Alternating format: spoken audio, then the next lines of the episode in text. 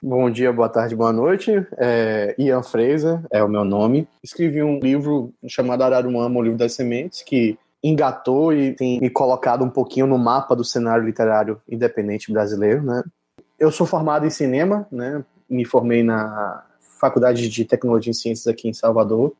É, cinema sempre foi minha paixão, sempre foi meu, meu, meu hobby predileto. Né? Eu cresci na época que a internet estava ainda nos seus primórdios e quando eu estava na oitava série, no nono ano, eu era meio que o, o IMDB da, da galera, né? Sejam todos bem-vindos ao episódio 7 desta quarta temporada do podcast Os Doze Trabalhos do Escritor. Eu sou a J. Oliveira e esse podcast é constituído de opiniões de autores para novos escritores. Lembrando que muito do que toca este projeto vem diretamente do apoio dos nossos padrinhos e madrinhas, dentre eles todos os que contribuem a partir da categoria Bronze, que é a nossa categoria de 10 reais. Meu agradecimento aos padrinhos e madrinhas Ana Lúcia Merege, Carolina Vidal, Clécio Alexandre Duran, Daniel Rossi, Daniel Renatini, Daniel Souza, Delson Neto, Diana Passi, Diego Tonin, Diego Mas, Enéas Tavares, Elias de Araújo, Gabriel Araújo dos Santos, Gabriel de Moura, Jana Bianchi, Janito Ferreira Filho, José Igor Duarte, João Mendes, Cátia Schittini, Mike Bárbara, Margarete Bretoni, Maria Melo, MC Magnus, Paola Siviero, Petrônio Detilho Neto, Sérgio Torlai e Tiago Amorim. E se assim como eles você também quiser contribuir para a continuidade desse podcast, faça sua parte através do link padrim.com.br barra 12 trabalhos e torne este projeto mais digno dos seus ouvintes.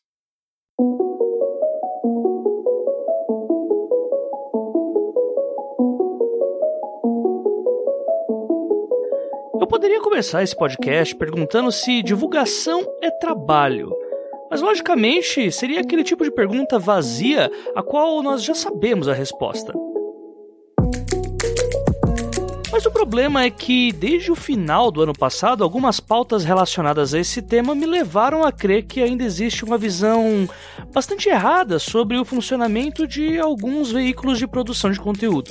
E é com base nisso que eu decidi começar o episódio com uma outra questão, que é se investir em divulgação compensa. E para responder essa questão, eu trouxe o Ian Fraser, que é autor independente com Araruama 1 e 2 e também com o Noir Carnavalesco, que acabou de bater o financiamento coletivo dele no Catarse e que tá aí para chegar para vocês em breve, agora vai para a fase de produção. O Ian é um autor que ganhou holofotes através da produção independente, marcada por uma qualidade acima da média e também pelo alcance que os seus financiamentos coletivos chegam a várias pessoas diferentes. Inclusive eu sou uma delas que fiquei sabendo do Ian Fraser muito pelas redes sociais do que pelo próprio autor. E por isso que eu chamei ele aqui para contar para nós como que ele conseguiu essa façanha de burlar esses algoritmos e ainda mais no país de um momento de crise em que a cultura é o primeiro ponto a ser cortado nas despesas das pessoas. E vocês vão ter isso e um pouco mais logo após o recado dos nossos amigos da AVEC Editora.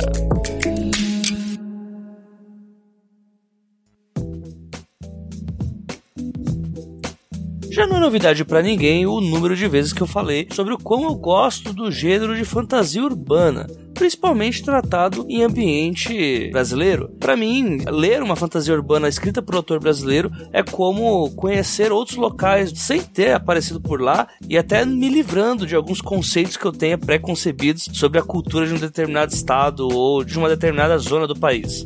E eu fico muito feliz por conta de que hoje eu vou falar sobre O Filhos da Lua, O Legado, que é o livro da Marcela Rossetti pela AVEC Editora. E esse livro, como o próprio nome já diz, Filhos da Lua, já dá uma menção mais ou menos ao tema que vamos tratar e que eu não poderei chamá-lo de lobisomens, já que isso seria uma grande heresia com a obra, já que os próprios personagens não gostam de serem chamados pela alcunha de lobisomens, mas sim por troca-peles. E o motivo disso você vai ter que ler para saber. É uma aventura para jovem adulto com uma protagonista chamada Bianca, que, apesar de ser uma protagonista feminina em um ambiente com lobisomens e que seja para jovem adulto, qualquer ouvinte pé atrás que acha que vai encontrar aí o novo Crepúsculo, eu peço para que você abaixe a bola e leia isto, cara porque você vai se surpreender. Alguns elementos que a Marcela traz me deixam bastante animados, primeiramente por conhecer melhor a cidade de Santos, que está aqui do lado de São Paulo, mas como São Paulo é gigantesca, eu não tenho a chance de conhecer o local com mais profundidade. E o livro da Marcela é um livro bastante visual, impactante no que se refere às cenas de ação,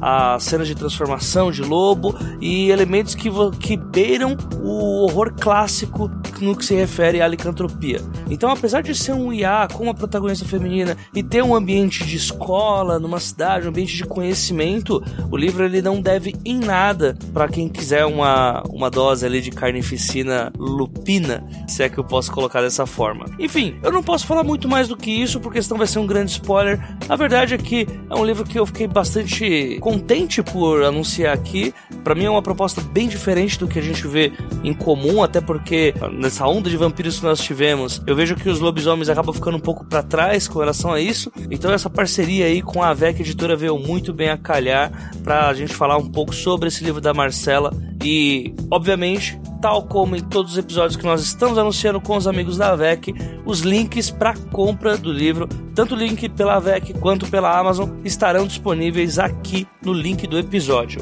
Lembrando também que quando você compra por esses links, você está ajudando não só o 12 Trabalhos, mas também a AVEC Editora, nos mostrando que a parceria está dando certo e que você também está ajudando esses autores novos de uma editora independente com um trabalho sério a proliferarem juntos e a continuar criando histórias incríveis, tendo fé na nova safra de autores que vem surgindo aqui no país.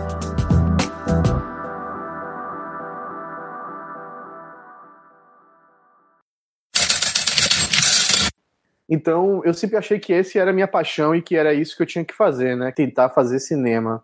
E nessa onda aí da vida, né, me formei, comecei a trabalhar como editor de vídeo para me sustentar.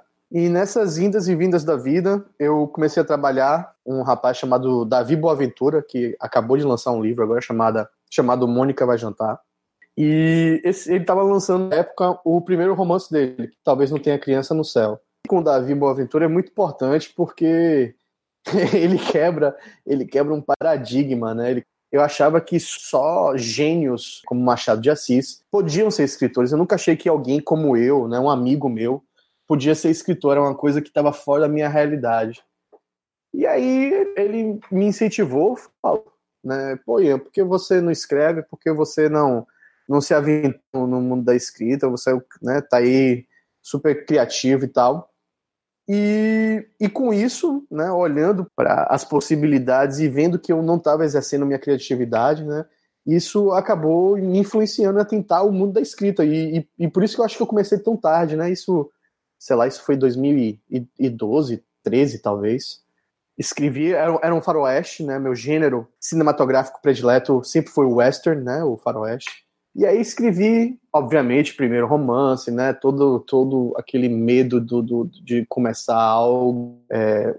E o outro ponto importante, né? Desse, desse início de jornada como escritor, nessa época eu tinha acabado de começar a namorar a minha atual namorada.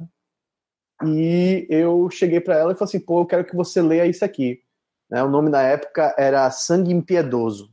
Era um faroeste que se passava numa cidade americana, mas do Álamo, mais ou menos, né, do, do da Guerra do Álamo, da Batalha, perdão, é, que é a guerra entre o, o Texas, que é hoje o Texas, né, que é os Estados Unidos contra o México. E com isso eu dei o manuscrito para ela e ela falou uma outra coisa, né? Davi Boaventura foi importante para quebrar o paradigma né, de que eu poderia escrever, que eu não precisava ser uma pessoa com ambições mais é, né, mundanas, no sentido mais literal da palavra.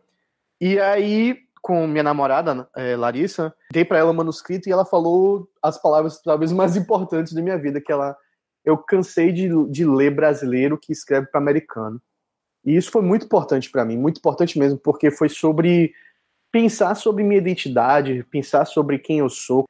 Aí o, o, o Sangue Impiedoso passou por um processo de, de análise, né, de identificação, de olhar para dentro. E eu pensei, pô, eu tenho aqui um dos maiores cineastas brasileiros, é da minha terra, que fez faroestes na minha terra, que é o Glauber Rocha. Né? Eu falei assim, pô, eu tenho aqui Canudos, eu tenho um sertão, eu tenho um agreste todo para explorar. E aí o Sangue Impiedoso por um processo de adaptação para a minha terra, virou Agreste, e nessa mesma época eu conheci também, não sei se você conhece, a Jota, o, o Antônio Chachinesky, o, o, é o Arena nos Dentes. É um livrão, e é um livro de faroeste que, que, que brinca com as possibilidades narrativas, né? Ele faz um experimentalismo ali que me encantou. E aí o Gresh eu decidi é, trazer para o Brasil e também decidi brincar com, essas, com essa forma mental de contar uma história, né? Inserir, inserir novas narrativas, tipo um Sangue Agreste é uma coisa que eu tenho muito orgulho, é que cada personagem é um, é um, é um western, só que se passa no, no, no sertão baiano, e cada personagem ele, ele tem um flashback em uma forma narrativa diferente. Então, o, o, o Jeremias Calado, que é o, o, o protagonista, o flash dele é um roteiro de cinema com rasuras, porque ele tem amnésia. Então, é todo rasurado, caso ele não se lembra. Mas vira um roteiro de cinema. É escrito como se fosse um roteiro de cinema.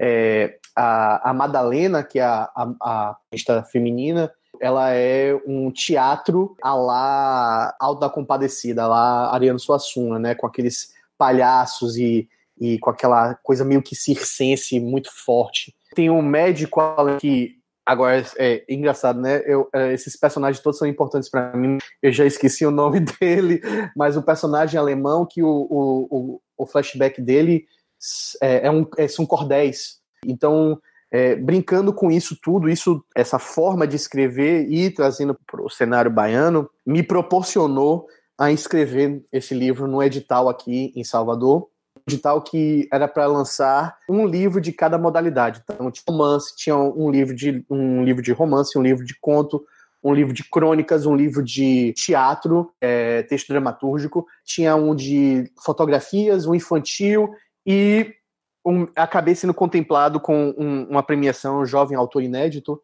Eu lancei esse livro com a prefeitura de Salvador, então foi um evento, sabe? Foi assim, eu, eu gosto de brincar que foi o momento que eu ia nadar nos mar, no mar da glória, né? Tipo, achei que ia vingado. Eu já tinha conquistado tudo. Eu cheguei, achei que eu já tinha chegado chegando, como diz aqui na Bahia. Todas as filiais né, das, das emissoras brasileiras estavam lá. Eu era mais jovem das publicações. O livro estava chamando atenção, né? E eu me lembro de pensar, poxa, eu acho que eu comecei do jeito certo, Agora o que falta é a fama internacional. Eu realmente estava com um brilho nos olhos, assim, achando que estava tudo lindo. E aí, depois desse lançamento com, com a prefeitura, né, eu decidi, eu vou fazer um lançamento individual. E no final desse lançamento, que foi um dia muito gostoso, mas no final desse lançamento, eu vendi meus livros para minha tia, tio, meus irmãos e amigos. E foi aí que a realidade bateu de novo na porta né? E eu fiquei assim, poxa, eu queria vender meu livro para alguém que eu não conheço. Que é o tema né, do, do que eu posso estar aqui conversando com você e com quem esteja escutando. Então, essa é a minha história de começo de escritor até chegar no financiamento coletivo de Araruama. Mas aí, quando você terminou toda essa parte daí, de essa catarse, até fazendo esse cross aí, olha aí, com o financiamento coletivo, ó, olha aí, ó até você chegar nessa, nessa catarse de entender que a parada estava só começando ainda, você já tinha a história já de Araruama na cabeça? Ou você falou, pô, eu preciso escrever alguma coisa agora nova para começar a trilhar esse caminho do zero? Como foi com Araruama essa parte? Eu já tinha o esboço do que seria Araruama. Se eu não me engano, tinha o primeiro tratamento do Lito e eu estava pensando em fazer uma trilogia.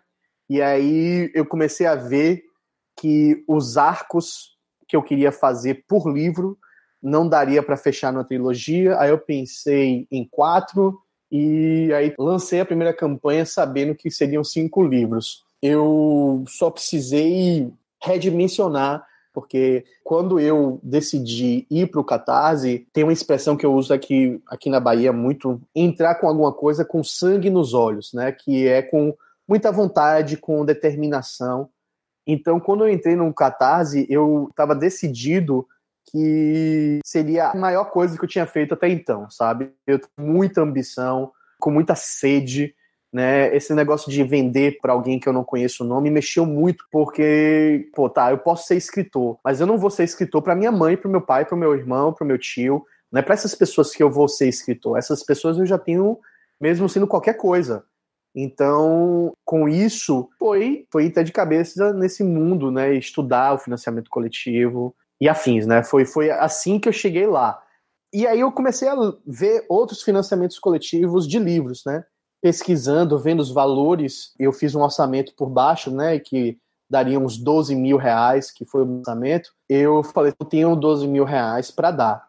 Mas se eu vou pedir para estranhos me darem 12 mil reais, eu tenho, é, eu olhando, eu analisando, não estou dizendo que as pessoas têm que concordar com esse approach, né, essa, essa abordagem minha. Eu pensei, eu tenho que estar preparado para gastar 12 mil reais nessa campanha também. É, não necessariamente botando 12 mil reais e, né, e chegando no, no 100% em um dia. Eu não tenho muitas formas de contar o que eu vou dizer, mas eu acredito que o apoiador, quando ele entra numa campanha e ele vê uma campanha que tem artistas, né? Eu, eu, no meu caso, né? Eu sempre artistas, eu sempre pago meus artistas, eu tenho divulgação. Então eles, eles olham aquilo, eles veem assim: esse cara investiu nisso, é seguro para mim apoiar essa campanha ou até poxa, vale a pena ajudar um cara que já investiu em si mesmo. Eu acho que tem, você sente que você está olhando para o sonho de alguém, e isso tem um peso. Então, era todo esse escopo que eu falei, eu preciso investir dinheiro também na minha campanha. Então, eu falei, tá, 12 mil aí, comecei a pensar nas recompensas, aí subiu para 17 mil reais. Então, para mim, ficou bem claro, né, que esse tempo eu precisava juntar dinheiro para investir na própria campanha apertar as contas, esse tipo de coisa. E também era todo o tempo, todo dia, entrando no Catarse e olhando campanhas e aprendendo né, com campanhas que estavam ao vivo e eu podia acompanhar mesmo que distante. Né? Então, com esses dois anos, pensei, uma das coisas que ficou bem claro acompanhando essas campanhas é que a estética, né, o, o que você está apresentando, ele tem um valor na própria vida da campanha, né? Então eu fiquei assim, por anos eu namorava a ideia de trabalhar com Paulo Torino, que é ilustrador também de Salvador, né? É, e que estava em São Paulo na época. Ele já estava assim estourado no sentido, né? Assim, ele já estava grande, né? Ele já era um artista com certo nome. E toda vez que eu chamava ele para outros projetos, ele falava assim, pô, não dá e tal. Eu falei assim, ó, agora que eu já tenho um tempinho guardando grana, eu acho que eu consigo chamar o Paulo. E foi muito importante o Paulo Torino tá por vários motivos. Que os dois principais, eu queria um livro de aventura, né, o Araruan fosse um livro de aventura é, que você pegasse e sentisse como se você estivesse lendo o Hobbit e o Senhor dos Anéis, que eram as experiências de fantasia que eu mais gostava no sentido de lembrar de estar na ilha, com chuva e lendo aquelas passagens e falar assim, ah, um livro de fantasia, parecendo que eu tinha 12 anos de idade e eu já tinha, sei lá, 15, 17. Então, chamar ilustrador para dar, né, para criar essas ilustrações me ajudava a olhar para o meu próprio produto, né, alterar um pouquinho aqui, outra coisa acolá, porque me dava um gás, né? Eu olhava para aquilo e aquilo respirava e oxigenava meu cérebro. E outra coisa foi ter né, o respaldo, querendo ou não, de um artista já com nome, né, não é, eu sei que Paulo Torino não é né, Romero Brito, é, mas era um cara que já era conhecido no cenário, isso tudo permitiu que eu pudesse criar uma página que quando eu apresentasse para o meu público, ela tinha um, uma qualidade, um, uma estética e um apreço, né? Ela, você olha para aquilo, você fala assim, poxa, isso aqui é um livro que eu nunca vi, né, indígena, e com olha só essa capa. Então teve tudo isso e aí chega no momento de realmente apertar o botão lá no Catarse e lançar para o mundo. Nessa parte do papo, eu pedi para o Ian falar sobre como que ele começou a pensar na publicação do ponto de vista do marketing e da divulgação pontual. eu comecei a pesquisar, né, olhar mesmo na internet canais que se aproximavam da literatura que eu estava prestes a lançar, né? E o que ficou bem claro para mim logo logo no começo é que existe um número bem grande de pessoas que trabalham nisso e naquela época, né, eles ainda não eram o alvo de agências. Isso eu estou falando assim, ficou bem claro para mim agora, né? Porque hoje em dia existem diferenças de quando eu fiz e do que eu posso fazer agora. Porque isso começou a chamar atenção, né? Esses, esses youtubers começaram a chamar atenção, mas naquela época ainda estava bem no comecinho, então eu podia entrar em contato com eles diretamente. Né? Então, duas coisas que eu presumi que fossem importantes. É o número de, de seguidores, né, de subscribes, e o número de comentários de cada postagem. E aí foi nesse tempinho aí, nesses dois anos, aí foi estudando, olhando, acompanhando, vendo, vendo os comentários. E com a chegada da campanha, em março de 2017, 17, dois meses antes, eu entrei em contato com aqueles cinco canais que eu achei que tinha a possibilidade de conversão de apoio, né? Aqueles canais que poderiam trazer algum tipo de, de, de retorno.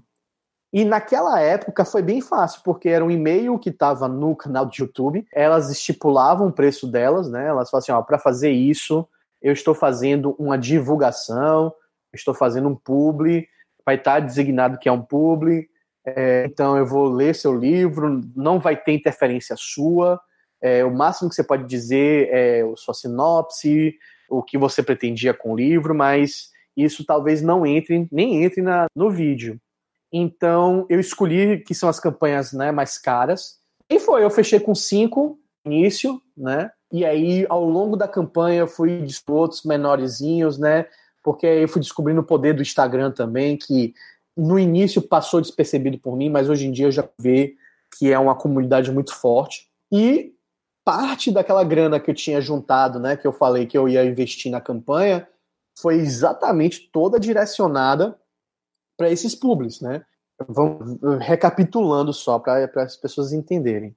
Eu saí de um lançamento de um livro que não foi vendido em lugar nenhum, porque foi um edital, então era só distribuição. Então, no livro O Sangue Agreste, não tinha vendido para ninguém, ninguém comprou, a não ser as pessoas que foram no meu lançamento, que era minha família e meus amigos. Então, eu não tinha nenhuma presença em lugar nenhum do cenário literário brasileiro e eu ia vender para uma pessoa estranha. É, então, assim, ninguém me conhecia. Eu, eu era conhecido, talvez, por alguns amigos do, da cena literária que eu conversei, estava trocando figurinha, mas eram poucos, né? E com o segundo dia da minha campanha no ar, a influenciadora que eu paguei, que tinha um maior engajamento, que tinha um maior público, fez um ótimo vídeo falando do livro, com um sorriso assim muito lindo na cara, honesto. E nesse dia, nas primeiras horas de publi no ar, né, ela se pagou, né? Porque no Catarse você pode acompanhar quantos apoiadores estão entrando por hora, você pode ficar acompanhando em tempo real, né? E é, em questão de horas ela se pagou. Então isso teve um valor emocional no sentido de alguém elogiar meu livro e teve um valor literalmente, sabe, teve um retorno financeiro instantâneo. E aí eu pensei, é, isso aqui dá certo. Fazer esse tipo de divulgação que é estratégica, que é cirúrgica, que vai direto na fonte que eu quero chegar, que vai falar com o público que eu quero alcançar. Esse povo tem um engajamento, eles, adoram os influenciadores que eles seguem.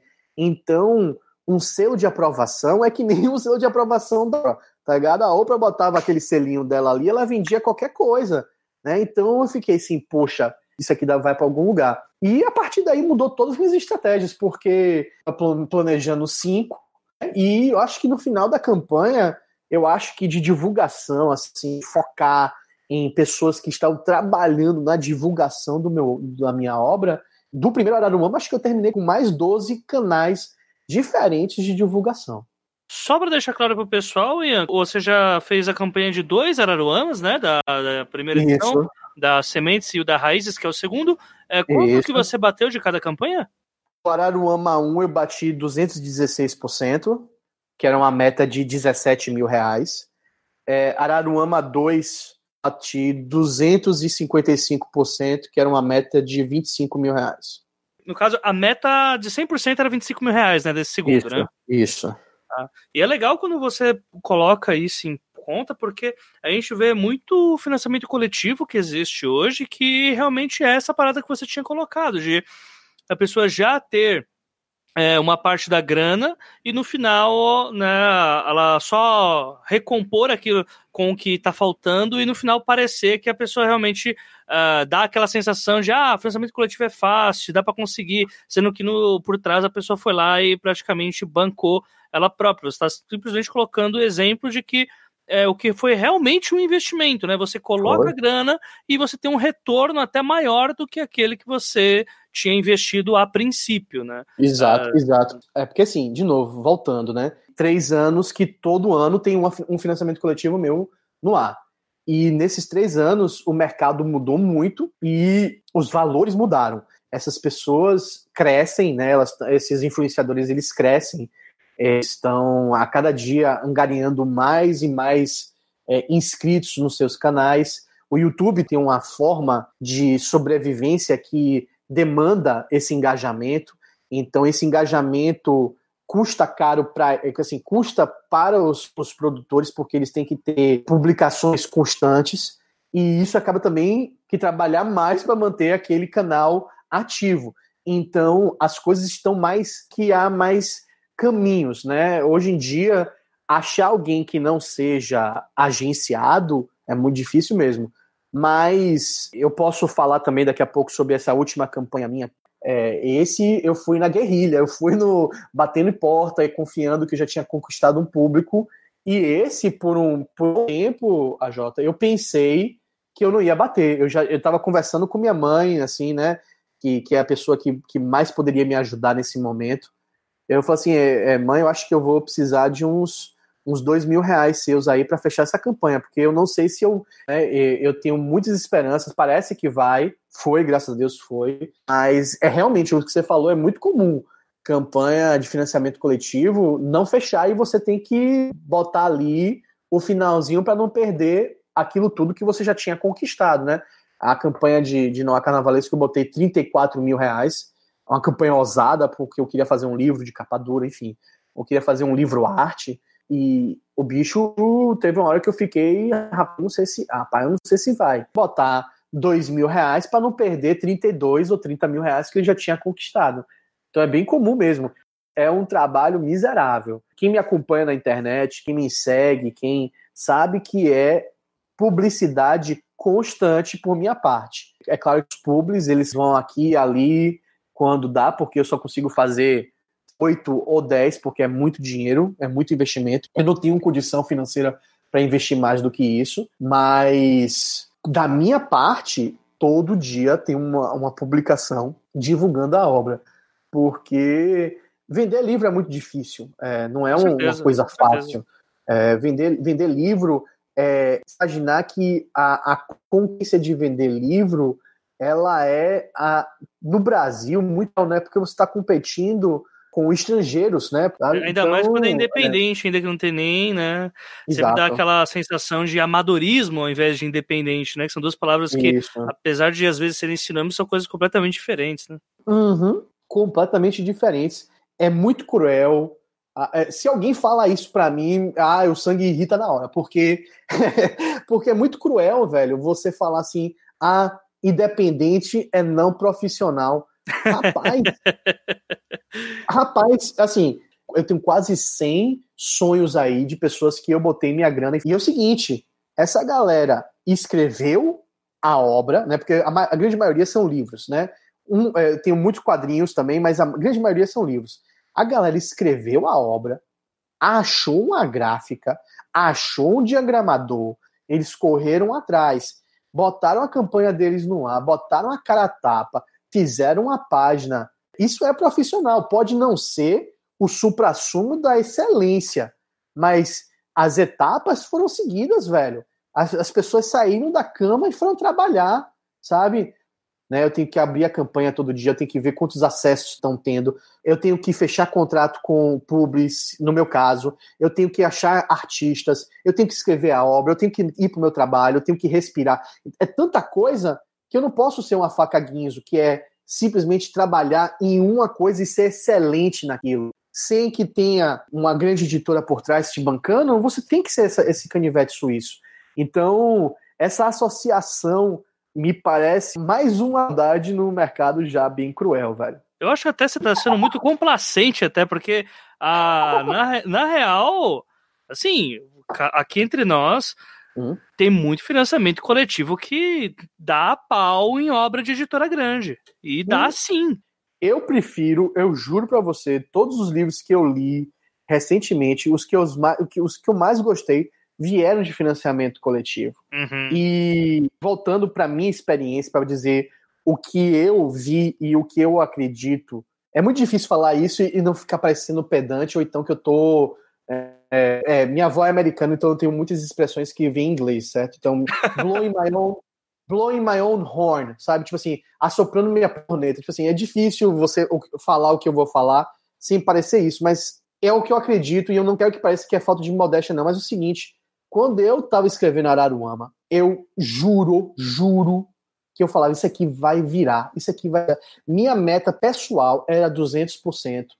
Porque para mim, eu olhava, isso aqui não virava 200%, não está sendo justo com isso aqui que eu estou apresentando, certo? Então, assim, quando a gente conversava, e eu mesmo tinha isso, eu falei assim, mas ninguém. Aí eu falei assim, porra, Ian, isso aqui tá legal, mas ninguém vai investir, e isso está falando de editora, em um livro de fantasia brasileiro com temática indígena. É muito preconceito, né? E eu falei, concordo com todos isso, eu consigo ver todos isso, mas eu consigo ver uma necessidade para isso. Então, eu acho que o financiamento coletivo ele dá margem e de novo, não quero participar do pedante não, mas assim, de propostas corajosas, propostas diferentes, propostas que alguém vai falar assim, velho, eu não vou investir nisso porque isso é muito arriscado. E aí alguém faz o financiamento coletivo assim, velho, o não eu já tenho, eu não tá comprando minha obra nesse momento. Então, se eu botar aí uma coisa e fizer uma aposta e eu conseguir vencer um sim, eu tô saindo no lucro, sabe? Então, acho que o financiamento coletivo propõe essa coisa fora do mercado, fora do que é estigmatizado, ou estigmatizado não, aquilo que é esperado, sabe? Então, é, eu concordo, assim, o financiamento coletivo tem sido o lugar que eu tenho achado as coisas mais bacanas. Velho. O Hugo Canuto, com Contos de Orixás, explodiu aí, tá em todos os eventos possíveis, o cara tá vendendo, na, vendendo tudo que é lugar, nasceu no Catarse. Sabe? Então, eu acho sim que tem uma oportunidade de excelência que você só vai achar no, no financiamento coletivo. Não, com certeza, com certeza. Eu concordo assim plenamente, que é, até porque a gente já teve aqui o Felipe Castilho algumas vezes, né? Que uhum. escreve folclore. Né? E ele mexe, ele fala sobre as histórias do pessoal que olha meio estranho para os livros de folclore e tal.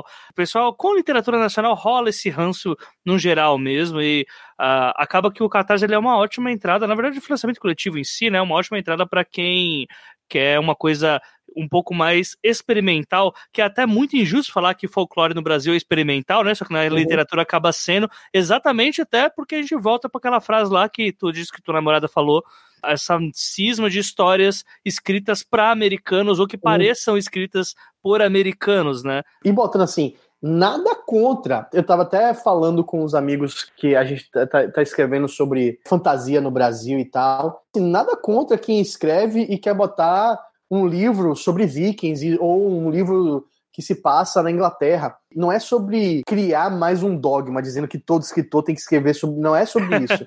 Mas criar a possibilidade de, de que isso não seja estranho, de que isso não seja mais uma batalha que a gente tenha que vencer, se tá entendendo? No ciclo de coisas que eu acompanhei, a quantidade de gente que deixou de ter esse estigma por causa de, uma obra como do Eduardo Spohr, o Vianco também, né? Essa galera que, que, tem mais trilha, eles ajudam a quebrar esse estigma de que brasileiro quer ser escritor agora de fantasia? Porra, por que não, velho? A gente. Porra nenhuma, velho. Pode ser escrito em qualquer lugar. O Japão é, tem uma fantasia incrível. O, enfim, muito do discurso da Chimamanda é, Adichie sobre o, o perigo da história única, porque ela fala: eu passei minha vida inteira lendo e consumindo livros, e aí quando eu fui escrever, eu sou nigeriana, né? Nasci na Nigéria, nunca comi uma maçã e eu vou escrever sobre Branca de Neve e vou escrever sobre neve, eu nunca vi neve, sabe? Então, então é, é sobre é sobre criar um mercado que não torna isso mais uma batalha para a gente vencer, tá entendendo? Acho que o mais importante é que isso não seja estranho, você chegou a falar um pouco sobre investir, vou até dar alguns passos atrás agora, né? Uhum, você falou uhum. sobre os investimentos que você tinha feito com relação ao YouTube e tal. E aí até vamos colocar o dedo naquela feridinha que a gente falou lá do começo, não a uhum. segunda, uhum. a primeira, tá? Uhum. que é sobre o quanto que vale ou se vale a pena investir em canais de YouTube. Aí me corrija se eu estiver errado respondendo até a minha própria pergunta. Acho que não é nem a pergunta não deve nem ser se vale a pena investir, mas como investir, né? Uhum. E não é só enfiar certo. dinheiro em todos os lugares que a coisa acontece, né? tem que ser coisa estrategicamente Exato. pensada, né?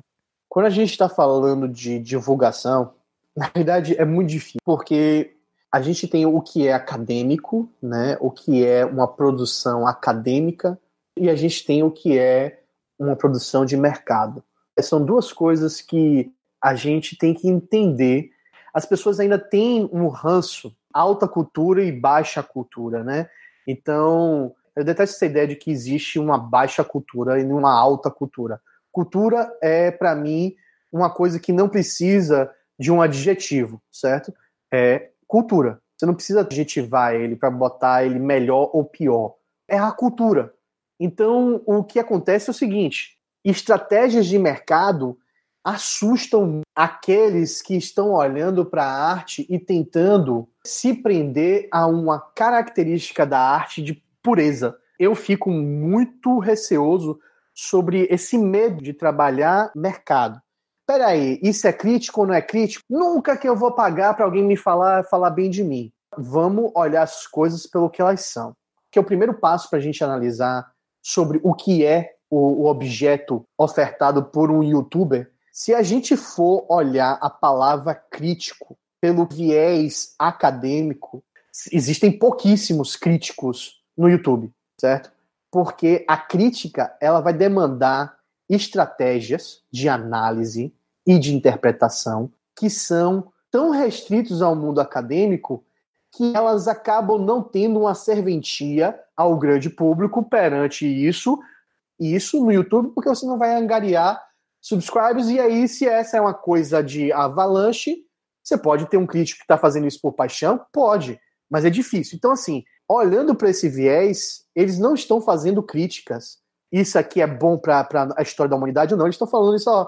Isso aqui é legal, eu gostei. É isso, é uma coisa muito mais simples. Então, existe um, uma interpretação que está gerando um ruído. E eu não entendo esse ranço com pagar para alguém falar bem. Eu não estou dizendo que a pessoa tem que mentir. Não é sobre mentir. Você fazer uma propaganda, né? Eu estava vendo outro dia no Facebook uma propaganda de sorvete.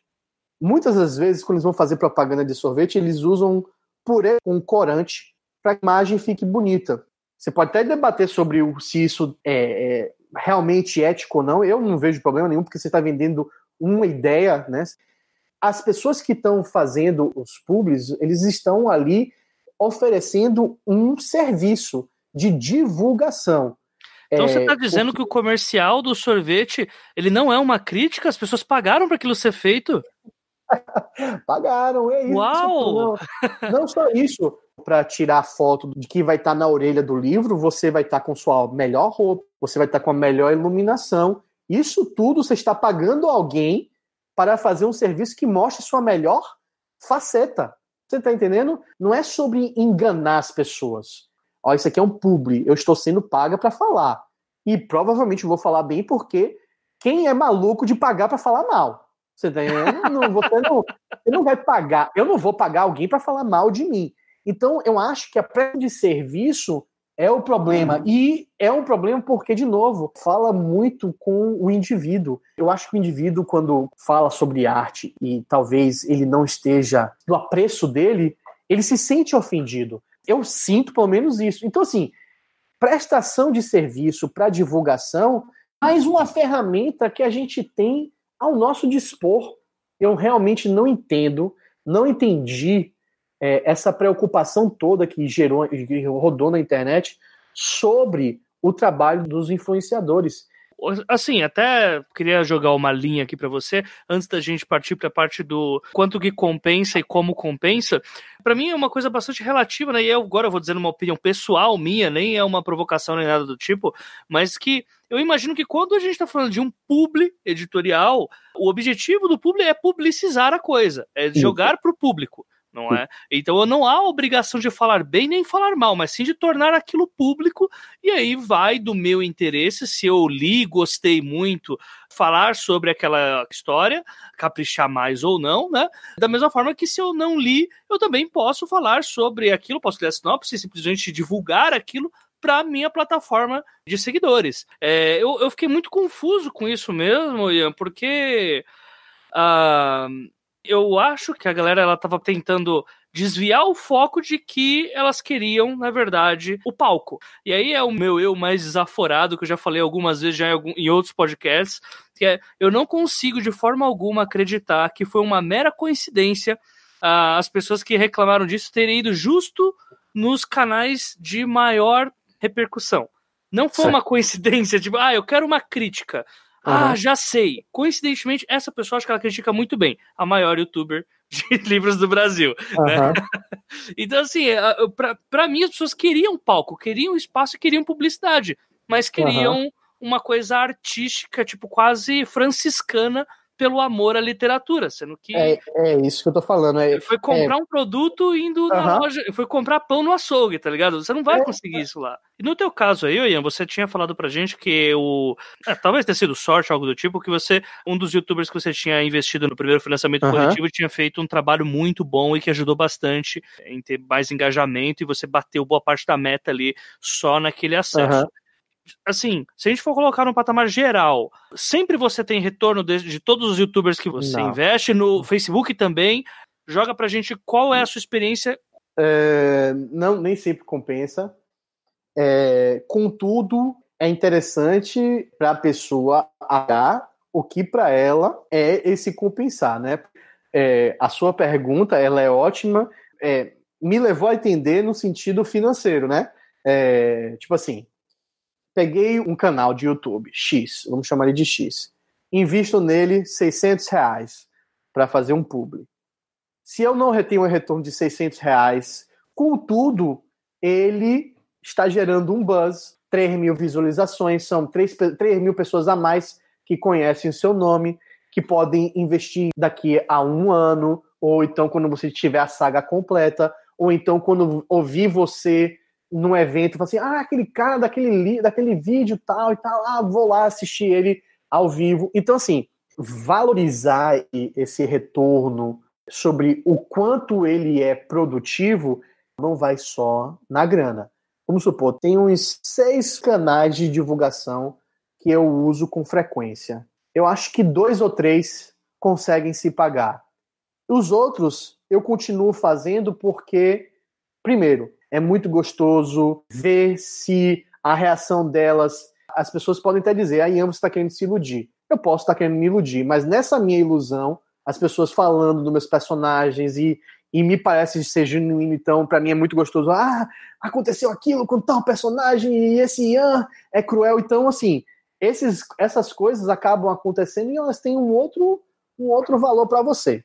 Então, assim, você como criador da, é, está muito bem conectado consigo mesmo e com suas próprias e seus próprios desejos. Não foram todos os, os públicos que se pagaram. Não acho que, é, mesmo indo com as grandes, os grandes nomes, isso vai garantir um retorno. Pode ser que para uma obra funcione, para outra obra não. Né? Eu acho que é mais sobre gerar um movimento, sair de uma estagnação sobre Instagram e Facebook para medir essas ferramentas eu não tenho.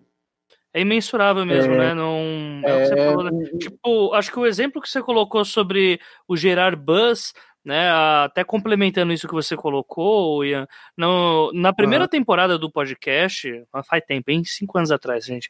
Eu nem cabelo branco tinha.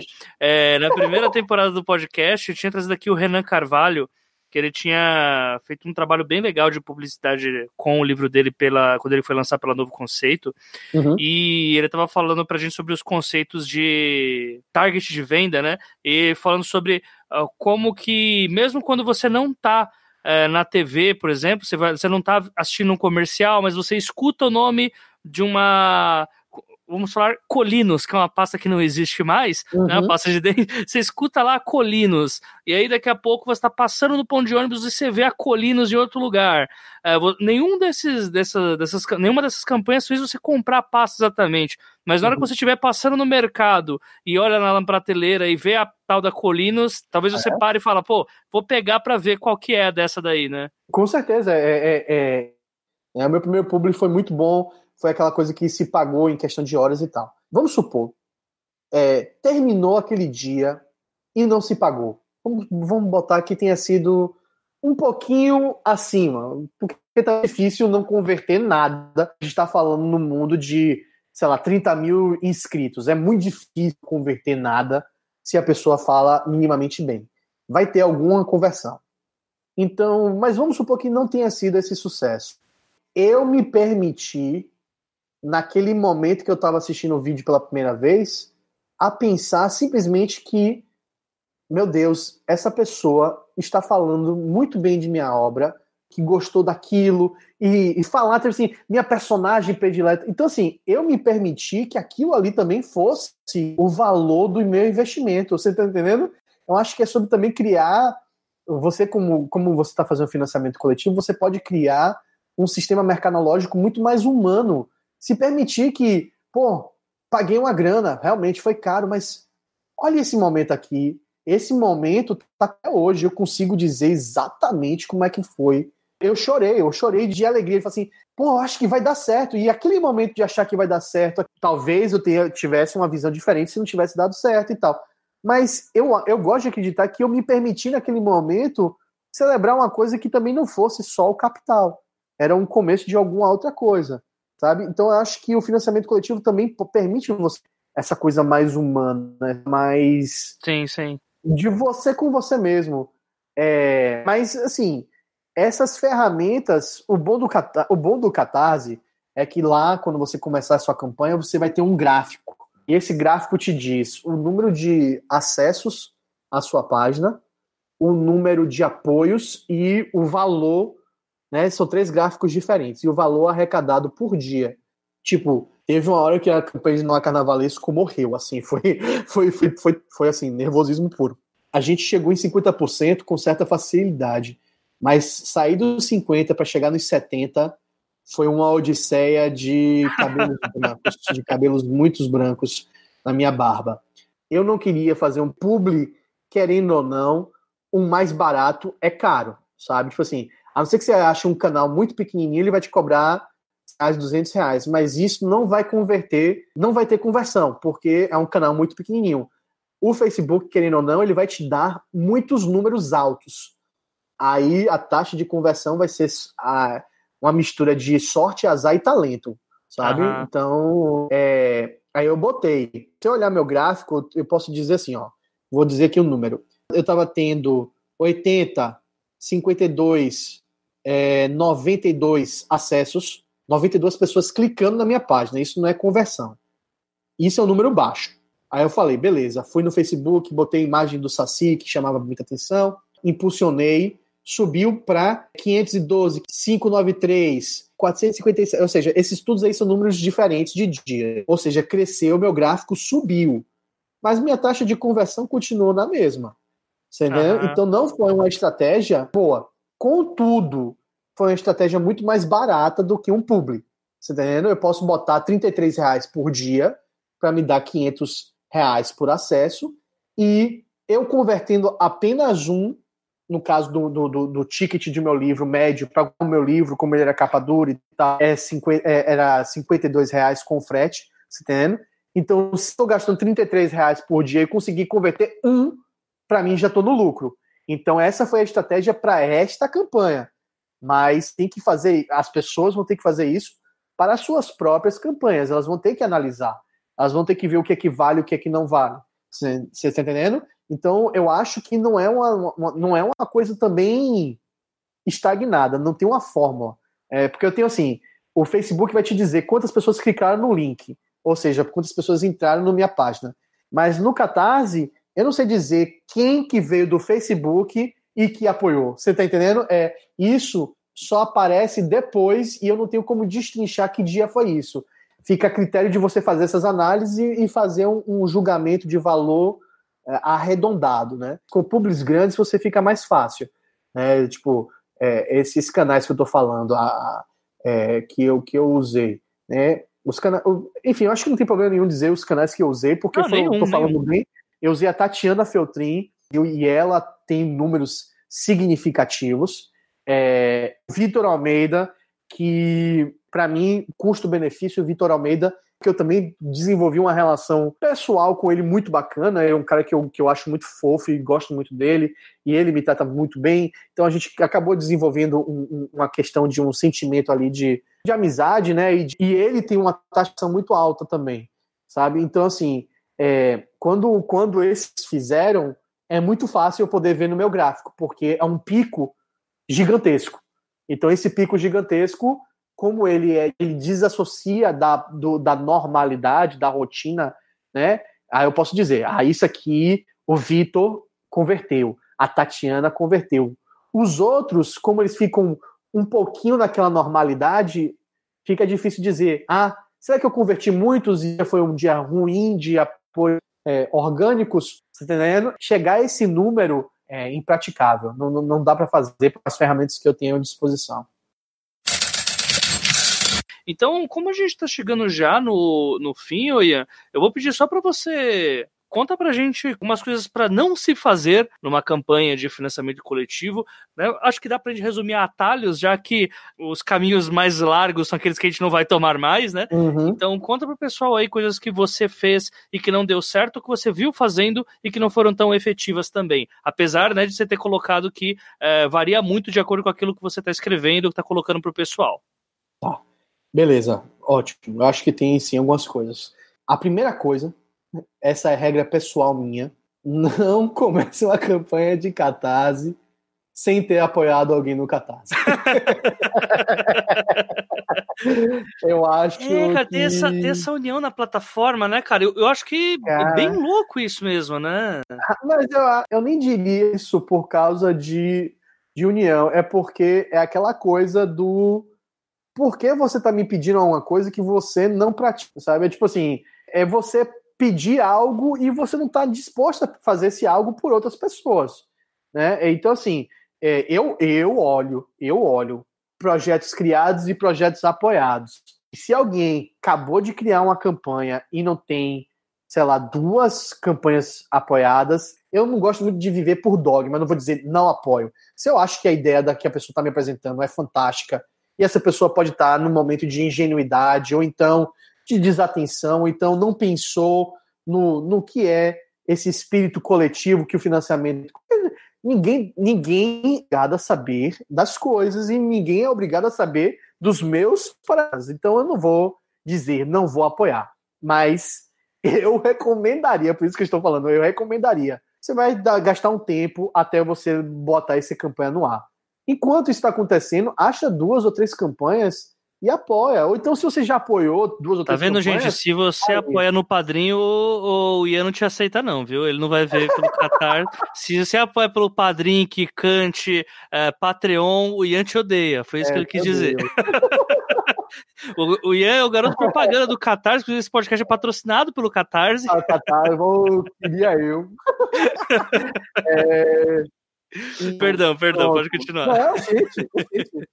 É, eu acho que é, uma coisa que, que é muito importante, muito importante mesmo, é você vai fazer um financiamento coletivo, muitas das, assim, eu diria que a maioria das vezes é você e você mesmo, né? É muito difícil você ter um coletivo, uma empresa realmente fazendo um financiamento coletivo. Falando aí, eu esteja, eu creio que é pelo público que a gente está falando, são pessoas que vão estar tá batalhando sozinhas ou então com no máximo uma namorada, um namorado ou um conge da vida. é, então assim, o que eu acho importante é que nessas coisas aí você vai ter que ter muitas responsabilidades. Na campanha 2 de Araruama, que por sinal é a que teve o maior êxito, foi a campanha que eu errei mais no meu cálculo. O How I Met Your Mother tem um personagem principal, o, o Toby, ixi, esqueci o nome dele, mas enfim, ele é arquiteto.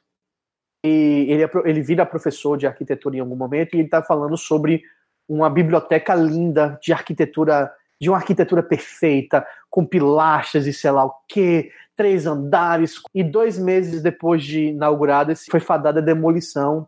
E o motivo foi porque o cara que, que, que planejou não calculou os livros. É, então, meu querido ouvinte aí neste momento, pense no peso dos seus livros, porque no, no financiamento coletivo de Araruama 2, eu fiz o meu frete mesmo, calculei meu frete, pensando só em um livro. Grande parte dos apoios dos dois foram com dois livros, então meu frete foi mal calculado.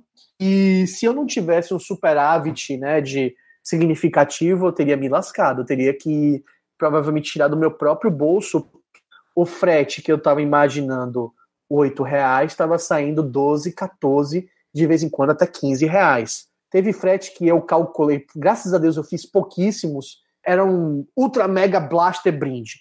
Era 100 reais, você ganhava coisas que valiam até quase 200 reais. Você ganhava três livros e mais sei lá o que. Então era um monte de coisa. Não calculei, passou de 2 quilos. Deixa de ser envio módico, porque você pode enviar pelo módico e você gasta bem menos e vira PAC. E teve apoio, teve frete é, dessa, desse apoio que me custou nada menos do que 95 reais frete, certo? Então, de um apoio que as pessoas apoiaram por 100 reais. Então, se aí, 5 reais de lucro de um apoio de 100 não é lucro, é, é prejuízo. Então, muito cuidado, muito cuidado na hora de formular os seus valores, porque a gente tende a deixar tudo muito mais barato para a gente conseguir né, nossos leitores e para que fique perdão, um preço bacana, mas isso não pode ser ao custo de você se dar mal. Muita cautela mesmo nesse cálculo do valor, certo? Uma outra coisa para financiamento coletivo, pensando na, nos públicos, não vá pelo número de inscritos, certo? Eu tive um, uma das divulgações que eu tive do Araruama 1 era um número. Eu, tinha, eu achei uma pessoa que tinha mais inscritos do que Tatiana Feltrin. Era mais um, um youtuber mesmo, tipo assim, sem julgamento de valor, mas uma coisa tipo mais Felipe Neto, sabe? Era uma pessoa que fazia palhaço, pessoa que fazia um, um produto de entretenimento. Nada contra, mas não era voltado para a literatura. Foi mais caro né, do que a Tatiana Feltrin e foi só uma chamada que ele fez, essa pessoa. Não me gerou nada, não, o vídeo tinha nada a ver com literatura. Era uma coisa tipo de é, tente não rir vendo esses vídeos e não tinha nada a ver com a temática. Então foi dinheiro literalmente jogado ao vento. Ali não teve retorno nenhum mesmo. Então, assim, muito cuidado na hora de escolher as plataformas de divulgação e não cair na besteira de achar que é o maior número. O maior número não quer dizer nada. Se você for olhar, analisar, né? É, isso foi o que eu descobri estudando sobre marketing é, cada novela da Globo tem um padrão de propagandas para aquela novela e para aqueles horários, né? Não à toa, quando você está vendo um jogo de futebol com a predominância masculina, né? Você tem uma predominância de propagandas voltadas para o público masculino. É carro, e de, e de, novo, eu sei que mulher consome carro, não estou dizendo que, mas é simplesmente coisas que estão voltadas para esse para o que o, o mercado acha que é público cerveja, cerveja provavelmente com mulher seminua. Então, assim, até a televisão escolhe que propaganda em que horário. Você vai ter que escolher que propaganda, o que canal. Não adianta ser um canal que vai ter um milhão de, de, de, de, visualizações e essas visualizações estão querendo aprender a fazer brigadeiro. Elas, as pessoas não estão preocupadas em comprar seu livro, elas estão preocupadas em fazer brigadeiro. Então, escolher bem. O que eu uso como critério, eu entrava em, nos vídeos da pessoa né, e via, vamos supor, tá falando de Velho Mar, de Ernest Hemingway. E aí eu olhava os comentários e os comentários eram sobre o livro e não sobre ah, Tati, você é linda. Ou, ou então, ô, Vitor, você é super engraçado. Quantos estavam falando do livro que estava sendo conversado? Uma, uma, outra coisa, Jota, que eu não, eu não tive oportunidade ainda de testar é podcast. Eu não sei o poder do podcast ainda, porque eu participei de poucos podcasts em campanha, tá mas pode ser uma ferramenta, eu creio, fortíssima. Quer ver um? Agora mesmo terminou a maior campanha de financiamento coletivo da história do Brasil, que é um jogo de RPG quase 2 milhões de reais arrecadados. Eles ainda não tinham chegado em um milhão, eles fizeram um, um podcast com o Jovem Nerd. Bateram um milhão no outro dia.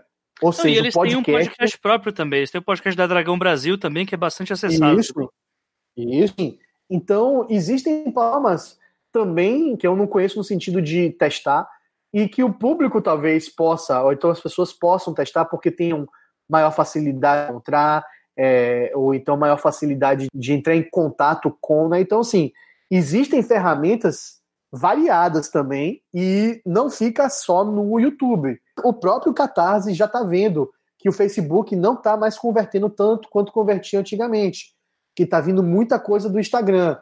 Aí me sugeriram, Ian, tenta o Instagram. Então, assim, é, descobrir também essas coisas. Já estou dando uma dica aí. Só que eu não tenho, eu não tenho influência nenhuma no Instagram. Facebook eu tenho. Então eu ainda consigo fazer uma coisa que esteja contra a maré. Mas talvez para o público, para alguém que está começando agora, seja legal investir em ter uma página, no, uma página, um perfil no Instagram, sei lá, quantos seguidores, para ter o arrasta para cima, no Stories.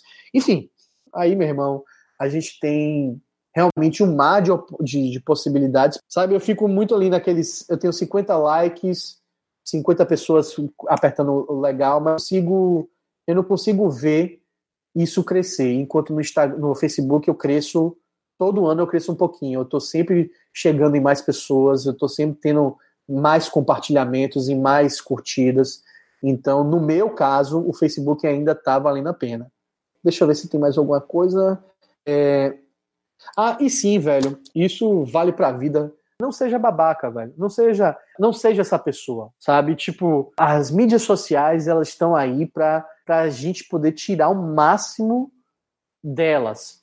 E não elas tirar o máximo de nós. Seja uma pessoa positiva nas suas mídias sociais, porque eu garanto, garanto assim, de novo, não querendo blow my own horn, mas assim, eu garanto que boa parte das coisas que eu tenho conquistado é porque eu sei que eu sou uma pessoa legal com as pessoas que ao redor.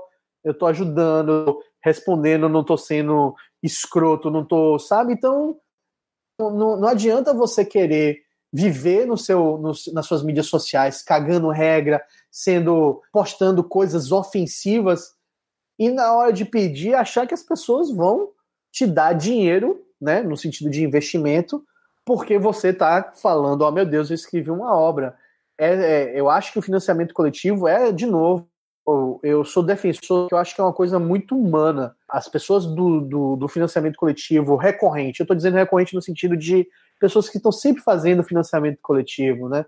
Quem eu posso dizer assim que eu já vi? A Jana tem um recorrente, literalmente recorrente, porque ela, o curta ficção né, entrou lá no, no, no Catarse como recorrente, que é a forma do, do, do, do padrinho do, do, do, do Catarse, né? Ele meio que criou essa nova forma. Esqueci o segundo nome dele, mas é um hero que, que faz ilustrações lindíssimas. Todas essas pessoas são extremamente agradáveis no Facebook, na, pelo menos na minha, nas mídias sociais. São pessoas que compartilham coisas positivas, né, que estão engajadas em coisas positivas. Então, acho que isso tudo também te ajuda. Se você é uma pessoa legal, as pessoas vão querer te ajudar demonstre o melhor de si também, sabe? Então, essa dica também fica para né? isso aí é, é, isso é bom para qualquer coisa, não só para financiamento coletivo. E se você gostou do bate-papo com o Ian Fraser e quer saber um pouco mais sobre o que ele planeja produzir ainda esse ano, é, bem, é, de Jabá, é, no momento eu não sei dizer, né? Mas é, comigo tá esgotado os livros Araruama, mas eu acho que você ainda encontra na site da editora Moinhos, né? Que é a editora que lançou Araruama. Araruama é uma saga que eu usei é, elementos da cultura do, dos povos indígenas brasileiros, Pataxó, Kiriri, né, é, Yanomami. É, peguei todos esses povos, lendas e, e, e tradições.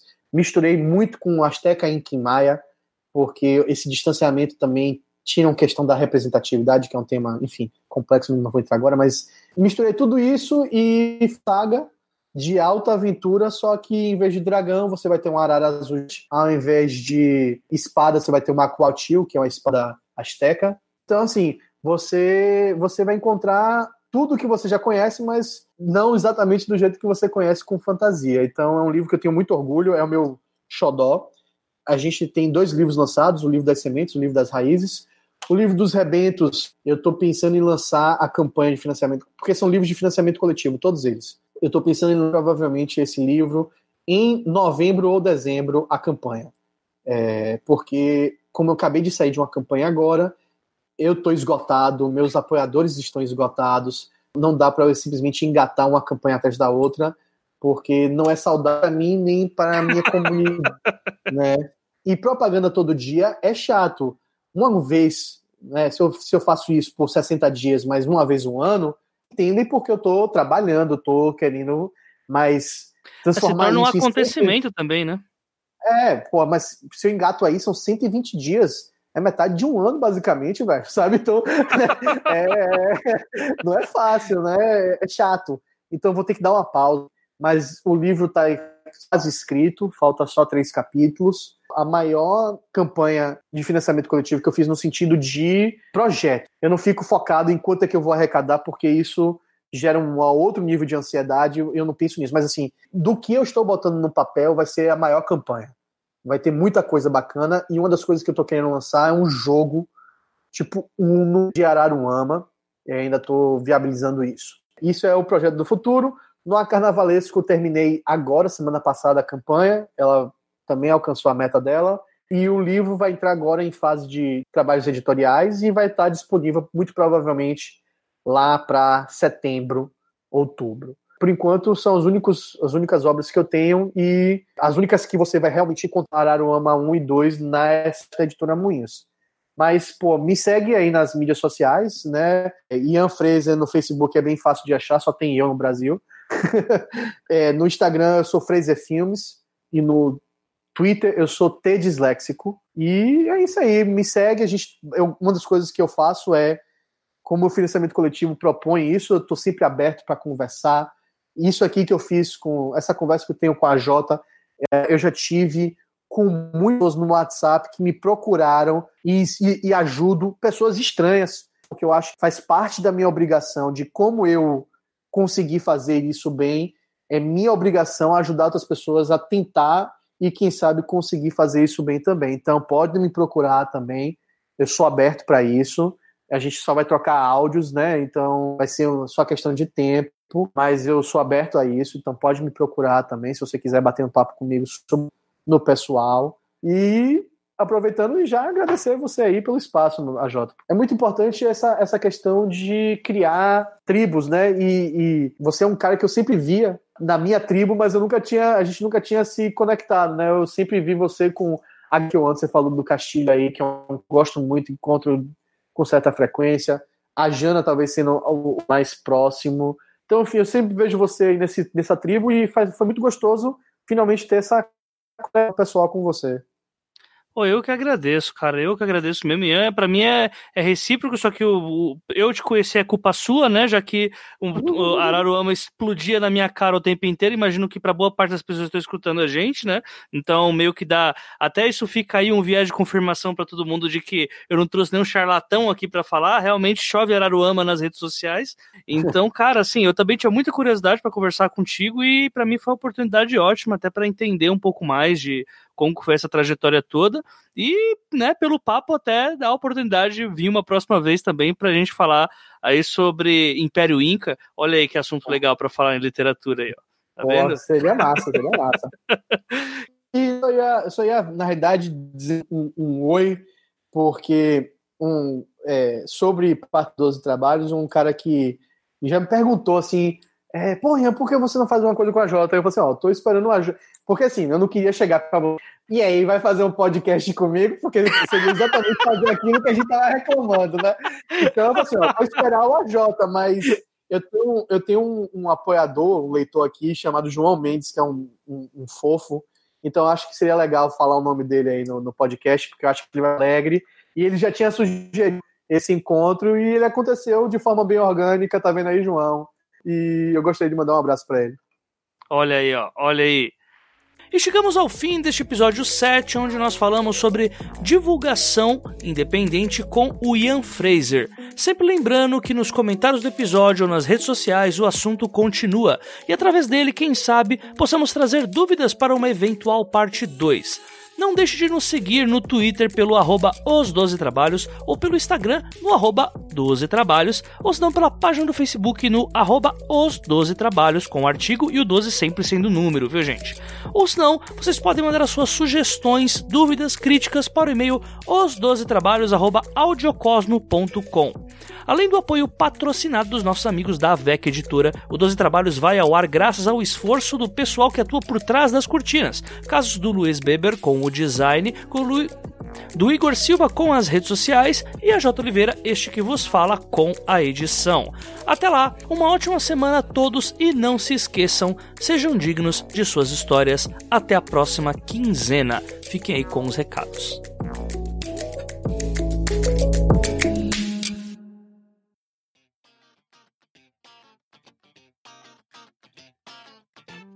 Leitura de comentários e recados da quinzena aqui do podcast Os 12 Trabalhos do Escritor.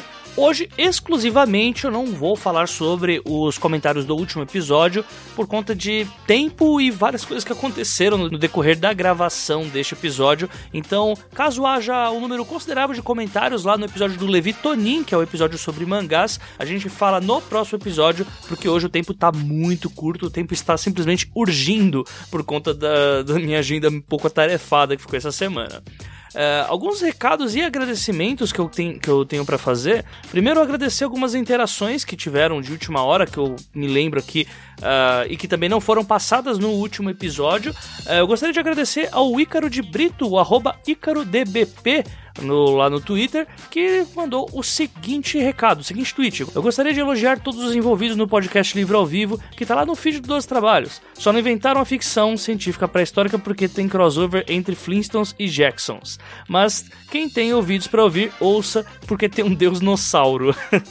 e muito obrigado aí pelo comentário do Ícaro, pessoal, sempre divulgando o livro ao vivo, 12 trabalhos também, tal como fez o Diogo Toledo, que fez o seguinte comentário: Essas lindezas chegaram e eu estou surtando, hora de estudar. Um agradecimento muito especial ao 12 trabalhos que eu vi, que eu resolvi maratonar para melhorar minha escrita e acabei escolhendo esses dois presentes para me satisfazer. E aí ele posta uma foto aqui com uma edição do A lição de anatomia do temível Dr. Luizon do Enéas Tavares e também o sobre a escrita do Stephen King, que são dois livros que foram bastante citados aqui já no 12 Trabalhos. Eu parei um pouco de citar o livro do Stephen King porque, bem, aconteceram algumas coisas, a gente tem outros livros aí que vamos citar futuramente. Então aguardem que logo logo a gente vai ter mais episódios técnicos que muita gente pede. Eu também quero deixar aqui o meu agradecimento para Kianja Lee, que sempre está comentando aí no 12 Trabalhos, nas redes sociais pois aparentemente ela começou a fazer academia, ou ela voltou a fazer academia e tomou os dois trabalhos como a sua companhia aí, praticamente diária. Então sabemos que logo logo vai acabar, porque não tem tanto episódio assim para quem vai prosseguir a academia por muito tempo.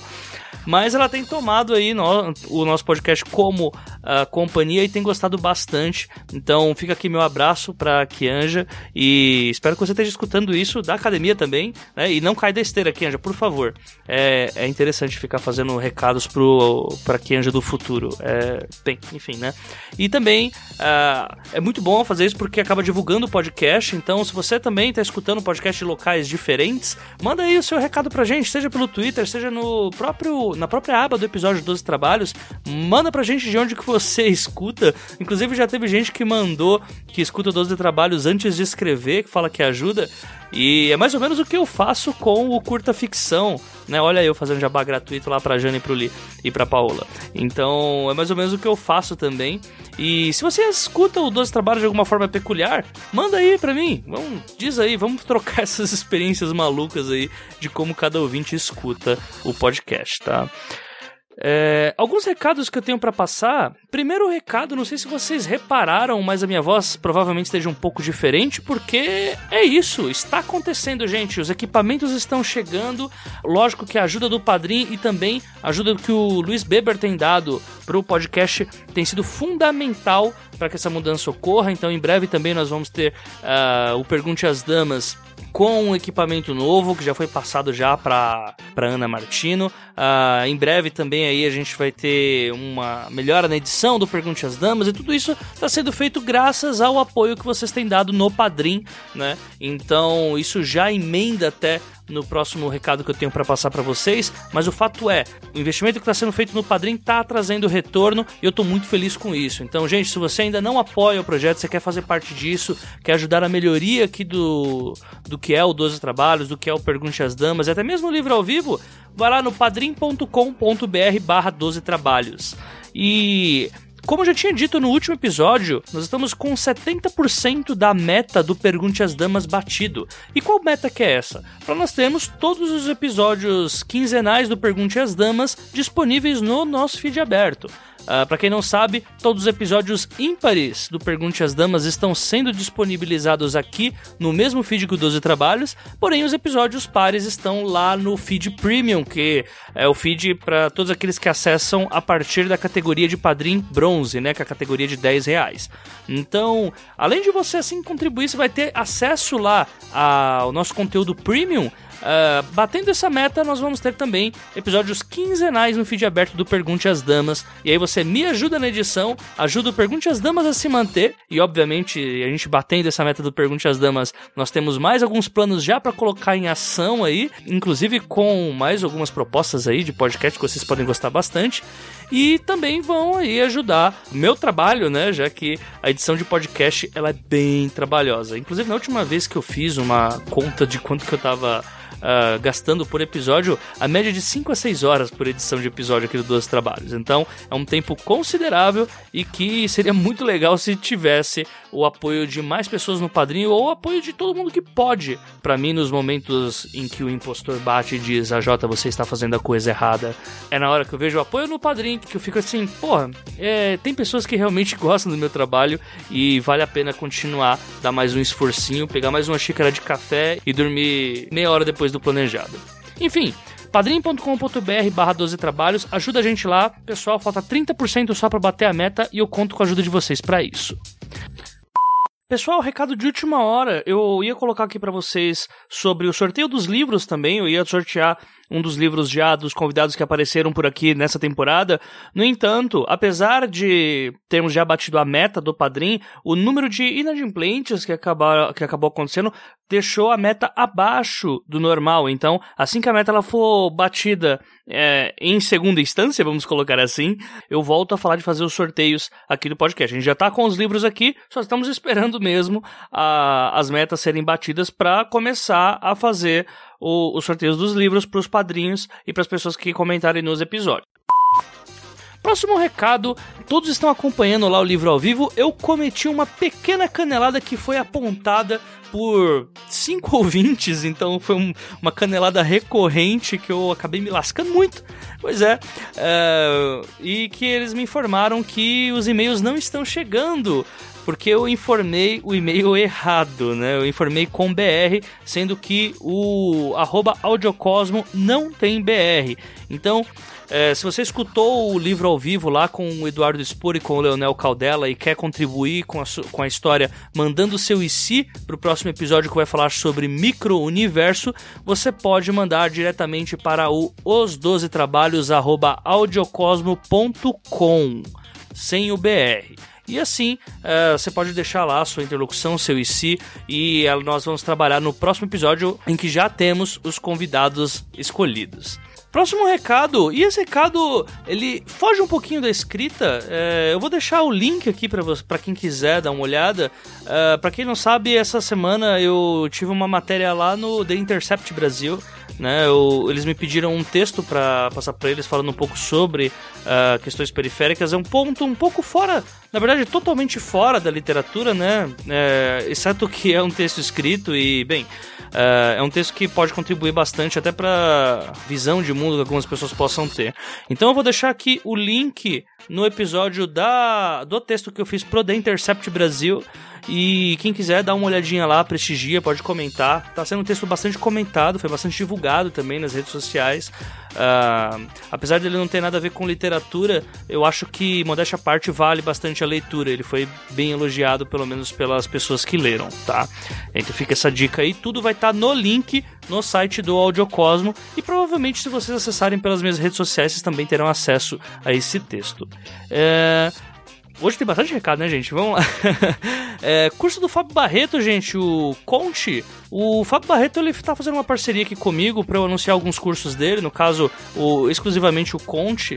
E para quem tá com alguma dúvida sobre alguns macetes de escrita para se ter logo no começo, eu queria deixar esse toque aqui para vocês. O Fábio Barreto, ele é um cara que ensina muito bem. A, a Jana, ela fez o curso já com o Fábio Barreto. Uma galerinha já fez o curso com ele e gostou bastante das introduções que ele coloca. Uh, e eu vou deixar aqui o link para vocês também do curso dele, tá? Então, uh, o Barreto ele sempre está renovando aí os trabalhos que ele faz para com escritores. Então, deixo essa dica aí para vocês e inclusive Uh, isso vai ajudar também o próprio 12 Trabalhos, porque se você acessar o curso dele pelo link aqui que eu vou deixar, uh, vocês também uh, trazem uma porcentagem do valor do curso dele para mim. Então, é uma parceria aí que eu e o Barreto fizemos e eu convido vocês irem lá no curso do Barreto e pegarem um pouco dos macetes que ele tem, que ele tem para passar. Uma coisa que eu tenho certeza nessa vida é que, e principalmente falando de escrita, é que Nada melhor do que você ter o conhecimento de vários autores diferentes, da mesma forma como é legal você ler vários livros técnicos diferentes, mas também ter essa experiência tete a tete com um autor que está acostumado a ensinar é bastante interessante para o nosso desenvolvimento como escritores e, na verdade, nosso desenvolvimento em qualquer tipo de trabalho. O link novamente está aqui no episódio, no, no na página do episódio. E vocês comprando o curso através do meu link, você manda uma verba também aqui para 12 Trabalhos, ajuda a gente com as compras da feira de sábado. Penúltimo recado, mas não menos importante, serviços de leitura crítica, leitura sensível, estamos fazendo, estamos precisando pagar boletos, então estamos fazendo todos esses tipos de serviço. Uh, tem vindo bastante gente uh, procurar pela, pela minha leitura crítica, leitura sensível, então fico bastante contente que tem essa repercussão, né? Uh, para mim é muito legal que isso aconteça. E estamos fazendo ainda, viu, gente? Enquanto não zerar aí minha agenda, enquanto eu ainda não estiver com tarefas até o pescoço para fazer, mandem aí trampos para mim, por favor. Uh, os boletos não se pagam sozinho e é ótimo se for com escrita que eu tenho que pagar eles, né? Então, se tiver com aquele manuscrito na gaveta, tiver com aquele texto que você tá com dúvidas se dá para publicar ou não, se vocês quiserem uma segunda visão e até mesmo uh, alguns pontos que eu possa dar sobre tratamento com certos personagens, personagens diversos, personagens classes diferentes do que a sua, dá um toque para mim que a gente, pelo menos, se eu não conseguir ajudar você no seu texto, eu posso indicar pessoas que vão te ajudar, dependendo do caso que você tiver. E por último, mas não menos importante, Asas Pingentes e Imortais, meu romance lá no Wattpad, chegando aí a 10 mil leituras. Vejam só, quem diria que ia chegar tudo isso. Meu romance venceu o Whats 2018, para quem não sabe. A gente está chegando aí nas, nas inscrições abertas já do Whats 2019. É, o prêmio do ano passado eu acabei levando com minha fantasia urbana. E quem quiser tá convidado lá a dar uma lida. É, faz um tempinho já que eu não reviso, preciso fazer isso urgentemente. Mas quem quiser, vai lá, pode ler, detonar, dar toque sobre o que vocês acham legal ou não. É, vai ser um grande prazer para mim. Inclusive, é terapêutico, já que é, faz um bom tempo já que eu não pego um texto meu para deixar na mão de algum crítico e tal. Então, se vocês quiserem arrear o chicote no AJ, vão lá, o texto tá aberto para todo mundo. Se vocês quiserem, estamos aí para isso, tá? E por hoje é só, gente. Já foram muitos recados, na real. Eu gostaria de agradecer a todos que escutaram esse episódio, para todos aqueles que estão seguindo nossos recados e vêm falar com a gente depois. Não esquece, manda o IC pra gente lá do livro ao vivo e conta pra mim como que vocês estão escutando aí o 12 Trabalhos. Por hoje é só, gente. Semana que vem tem Pergunte às Damas com a Diana Passi, Clara Madrigano e com a Ana Martino. E daqui a duas semanas também tem mais 12 trabalhos comigo e com mais algum convidado que a gente tenha para trocar ideias sobre literatura. Um abraço para todo mundo e até a próxima. Com certeza, com certeza. E ficamos aí na espera do, do Arara Uno aí, que também eu tô bem interessado aí. Inclusive, fica aí. Fica aí... Cada um tá me dando um nome melhor. É, você falou Arara Uno, outra pessoa falou Baralho Ama. Porra.